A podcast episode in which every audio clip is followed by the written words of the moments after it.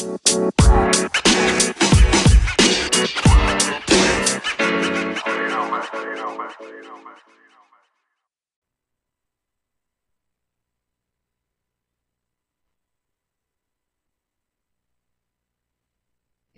¿qué onda? ¿Cómo están? Episodio número 28. ¡Wow! Si, si le sacamos pluma a eso, son más de seis meses haciendo esto. y una vez lo dije y lo repito, creo que lo importante en esto es la constancia, seguir haciéndolo a pesar de todo.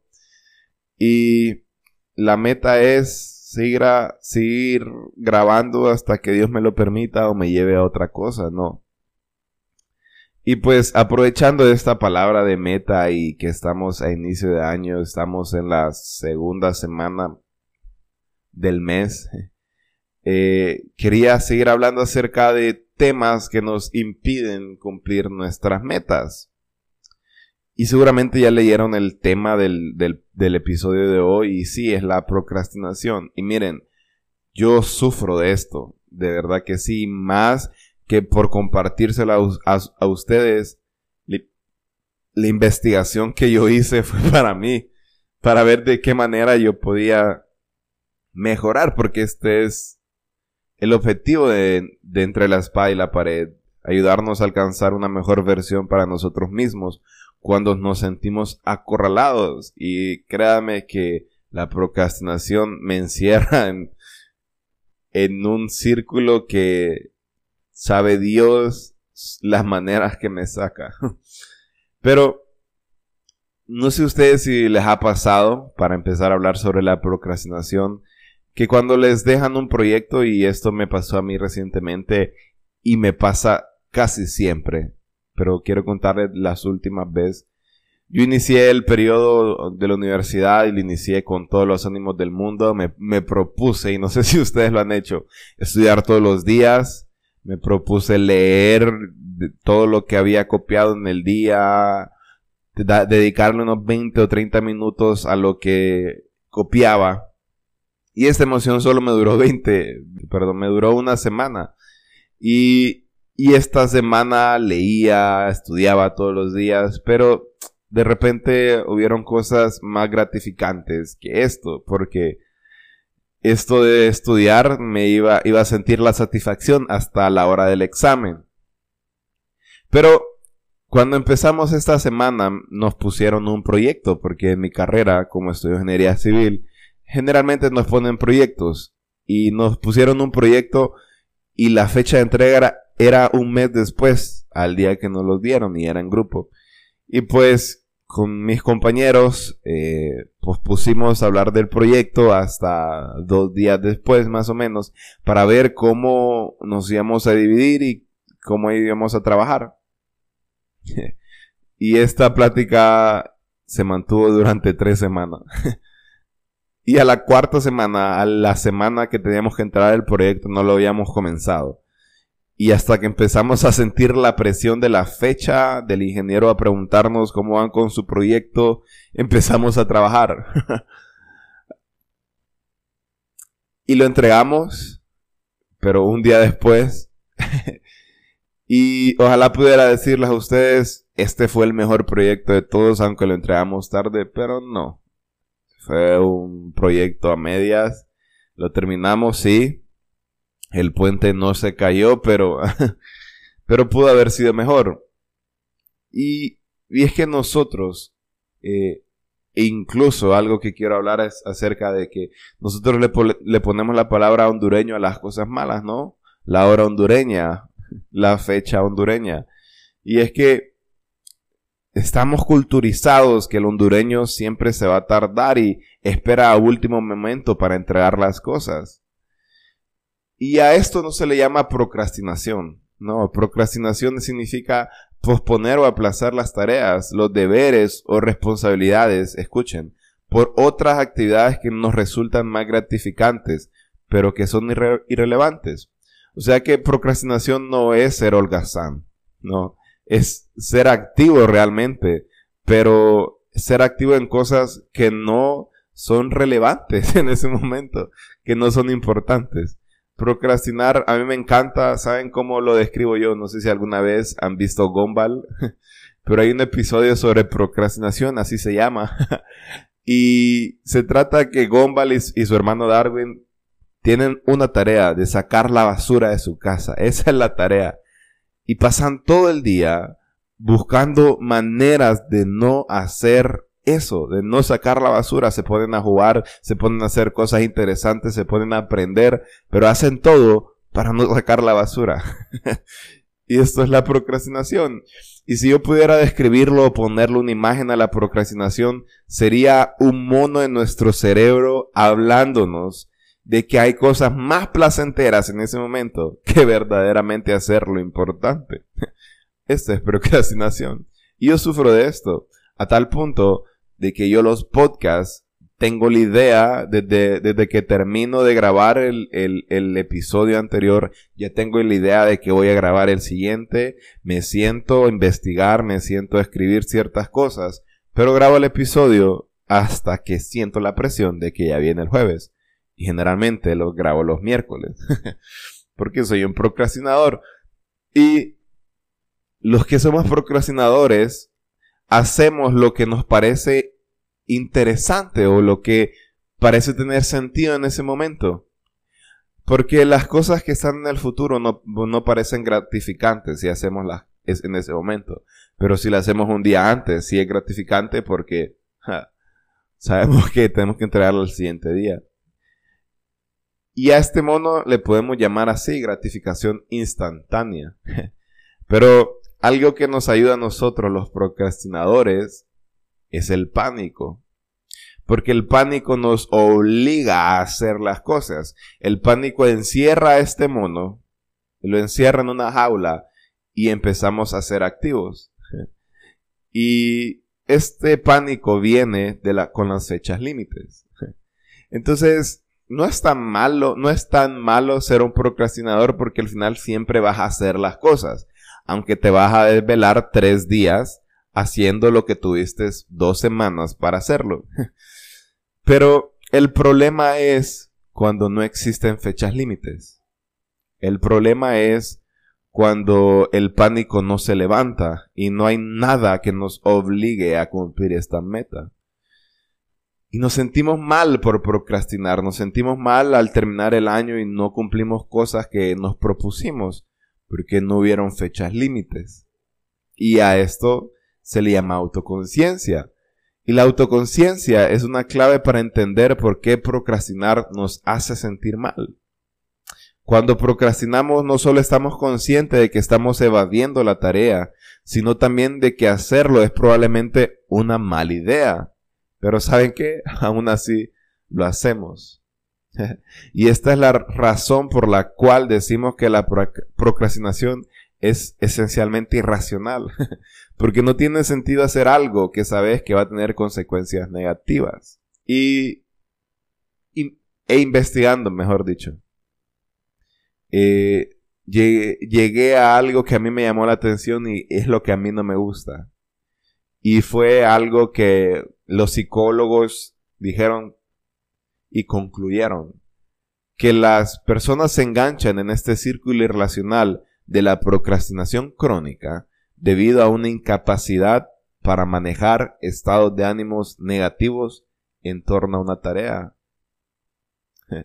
O sea que la procrastinación no es, un, no es un defecto del carácter o una maldición misteriosa que ha caído en tu habilidad para administrar el tiempo. O sea que no es que no sepas administrar el tiempo, sino una manera de enfrentar las emociones desafiantes y estados de ánimos negativos generados por ciertas tareas. Tal vez la, la, ansiedad, la inseguridad, la frustración, el aburrimiento, el resentimiento. Y es aquí donde hablamos sobre cultura. Si la procrastinación significa que no podemos controlar nuestras emociones y las encerramos al intentar tener gratificación instantánea, por eso el hondureño entrega las cosas hasta el día de la fecha y un minuto antes. Porque los hondureños estamos tan acostumbrados a recibir malas noticias por la, por la televisión. Muertes, tristeza, la economía, y esto en los países que sufrimos esto, que pueda que tenga razón, pueda que tenga razón, pero yo no, yo vengo a darles este punto de vista, pero quería saber qué hablaba la Biblia con respecto a esto y muchos conocemos el dicho no dejes para mañana lo que puedes hacer hoy. Y en la Biblia, si nosotros leemos Proverbios 3, dice, no te niegues a hacer un favor siempre que puedas hacerlo. Nunca digas te ayudaré mañana cuando puedas hacer, cuando puedas ayudar hoy. Y hasta ahorita no tiene sentido lo que comenté sobre las investigaciones que hice a esto, pero si nosotros leemos lo que dice antes de este versículo y después de este versículo, a mí me sorprendió.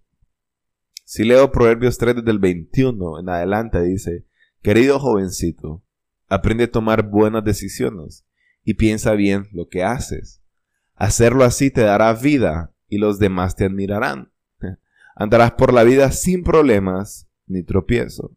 Cuando te acuestes podrás dormir tranquilo y sin preocupaciones no sufrirá las desgracias que caen sobre los malvados. Dios siempre estará a tu lado y nada te hará caer. y leo lo que les dije, no te niegues a hacer un favor siempre que puedas hacerlo. Nunca digas te ayudaré mañana cuando puedas ayudar hoy. Y sigue diciendo, nunca traiciones al amigo que confía en ti. No andes buscando pleitos si nadie te ha hecho daño. No envidies a los violentos ni sigas su mal ejemplo.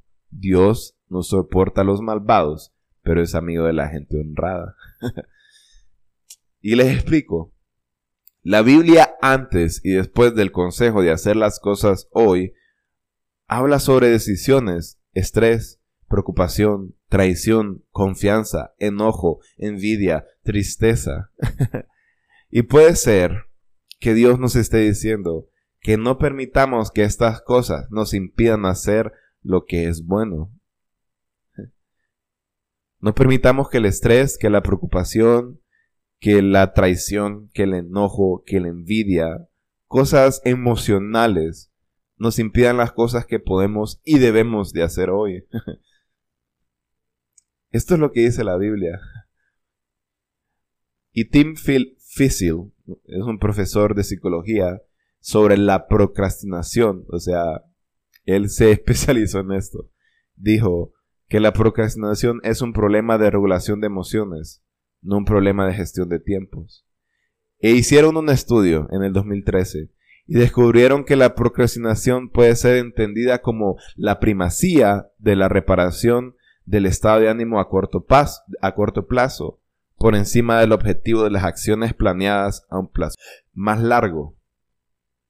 Explicado de una manera más sencilla, en palabras que podamos entender porque esto de verdad que es, es algo de psicología. La procrastinación es enfocarse más en la urgencia inmediata de administrar los estados de ánimos negativos que a dedicarse a la tarea. O sea que procrastinar puede significar o lo podemos hacer dependiendo de la tarea también. Si es algo que es poco placentera, como limpiar un baño, como organizar algo aburrido como una hoja de cálculo para tu jefe, como hacer un proyecto que sabes que tienes un mes y suena aburrido hacerlo ahorita porque tenés cosas mejores que hacer, pero también puede resultar por sentimientos más profundos relacionados con esta tarea, como por ejemplo dudar de uno mismo, como tener bajo autoestima, sentir ansiedad o inseguridad. Cuando fijas la mirada en eso que estás haciendo y vos pensás, no soy lo suficientemente inteligente como para hacerlo. O qué opinará la gente si yo escribo esto, si yo hago este podcast. ya. ¿Y qué pasa si lo hago mal? La procrastinación puede ser por esto, porque hay sentimientos ocultos que no conocemos y nos impiden hacerlo y hacemos cosas que sí nos van a nos van a hacer sentir placenteros. Como ordenar nuestro cuarto, sabiendo que tenés que hacer una tarea o un proyecto importante. Ya. Y mi objetivo no es como dar noticias malas, Mi objetivo es cómo evitar la procrastinación. Y pues yo quiero darles tres consejos. Tres consejos. Y uno ya se los di, pero creo que esto es para todo y es piensa en el futuro. Y leyendo una investigación en, en Hersfield, mostraba que a un nivel neuronal percibimos a nuestro yo del futuro más como extraños que como parte de nosotros mismos. Y cuando procrastinamos hay partes de nuestro cerebro que realmente piensan que las tareas que estamos suspendiendo o lo que estamos dejando de hacer y los sentimientos negativos que la acompañan y que nos esperan del otro lado son problemas de alguien más. O sea que cuando miramos nuestro futuro sentimos que estas cosas no nos competen. El proyecto que nos dejaron no nos compete para, para, para mi yo del futuro, sino que me compete el día de hoy. Y está bien, la Biblia enseña, eh, no, no mires el mañana, sino que disfruta el hoy, pero cuando hablamos de procrastinación y hay cosas importantes que hacer, creo que aquí es lo importante. Piensa en tu futuro. Piensa en cómo esto puede afectar a una manera que si no lo haces no vas a lograr las metas que vas a alcanzar. Si la meta que te has propuesto no las empiezas a actuar hoy, entonces piensa en el futuro, cómo esto se va a ver afectado. Si no empieza a ahorrar para comprar mi carro hoy, quizás cuando quiera ya comprarlo no voy a tener el dinero suficiente si no empiezo a, trabajar en el proyecto, en la tesis, hoy, ¿qué me va a pasar tres días antes del proyecto? ¿Cómo va a estar mi estrés? ¿Cómo va a estar mi nivel de ansiedad? Y lo repito, piensa en el futuro porque lo mejor de Dios siempre está en el futuro. Y si no empezamos a trabajar hoy y no actuamos hoy, quizás el futuro no va a estar tan bueno. Porque la procrastinación nos afecta. El segundo es hablarle a tus emociones y controlarlas a través de tu voz. A mí me sorprendió cuando David dice, oh alma mía, bendice a Jehová. David le está hablando a su alma, la está obligando a bendecir a Dios cuando David en ese momento se sentía lo peor de lo peor pero le estaba diciendo a su alma, bendice a Jehová. Háblale a tus emociones. Contrólalas en ese momento. Lo que yo hago normalmente es decirle, no permitas que esto te ponga triste. No permitas que esto te controle. No permitas que esta emoción te impida de lograrlo. Háblale a tus emociones. Quizás sí sea esto la razón por la cual procrastinas porque quieres evitar sentir este dolor, a sentirte inútil porque la gente puede hablar mal de lo que estás haciendo. Háblale a tus emociones. Y la última es, controla tus prioridades. Si nosotros leemos la Biblia en Ageo 1 del 1 al 5, Dios le está pidiendo al pueblo que reconstruyan su templo. Y si leemos del, del 3 en adelante, dice, y Dios le dijo a Geo, yo soy el Dios de Israel, ustedes dicen que aún no es tiempo de reconstruir mi templo, pero viven en lujosas casas, mientras mi templo está en ruinas. Yo soy el Dios de Israel y quiero que piensen seriamente en lo que están haciendo. wow. Controla tu lista de prioridades. Para el pueblo de Israel en ese momento, lo importante era vivir en casas lujosas que hacer lo que verdaderamente importaba, que era el templo de Dios. Y ellos no es que eran haraganes, porque construyeron sus casas, hicieron las casas eh, para vivir cómodamente, pero lo verdaderamente importante era reconstruir el templo de Dios. Controla tu lista de prioridades.